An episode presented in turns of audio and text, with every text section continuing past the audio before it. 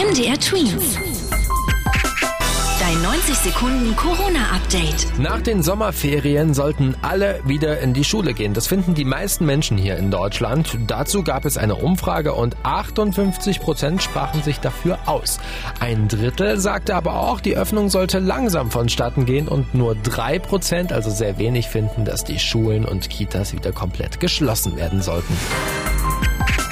Den Sommerferien im europäischen Ausland steht wohl vorerst nichts mehr im Weg. Die Bundesregierung hat jetzt offiziell beschlossen, dass die Reisewarnung für 29 europäische Länder aufgehoben wird.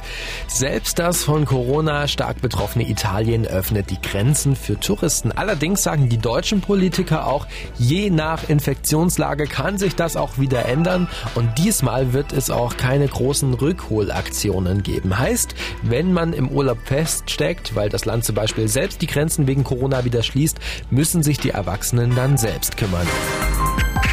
Die Schulschließungen der letzten Monate könnten dazu führen, dass die Ergebnisse der PISA-Studie anders ausfallen. Das ist eine Studie, die untersucht, wie gut die Schüler in den verschiedenen Ländern, Regionen und Teilen der Bevölkerung ausgebildet werden. Die Experten gehen vor allem davon aus, dass gerade Kinder, deren Eltern nicht so viel verdienen und die selbst nicht so gut ausgebildet wurden, schlechter abschneiden werden. MDR Tweets. Dein 90 Sekunden Corona-Update.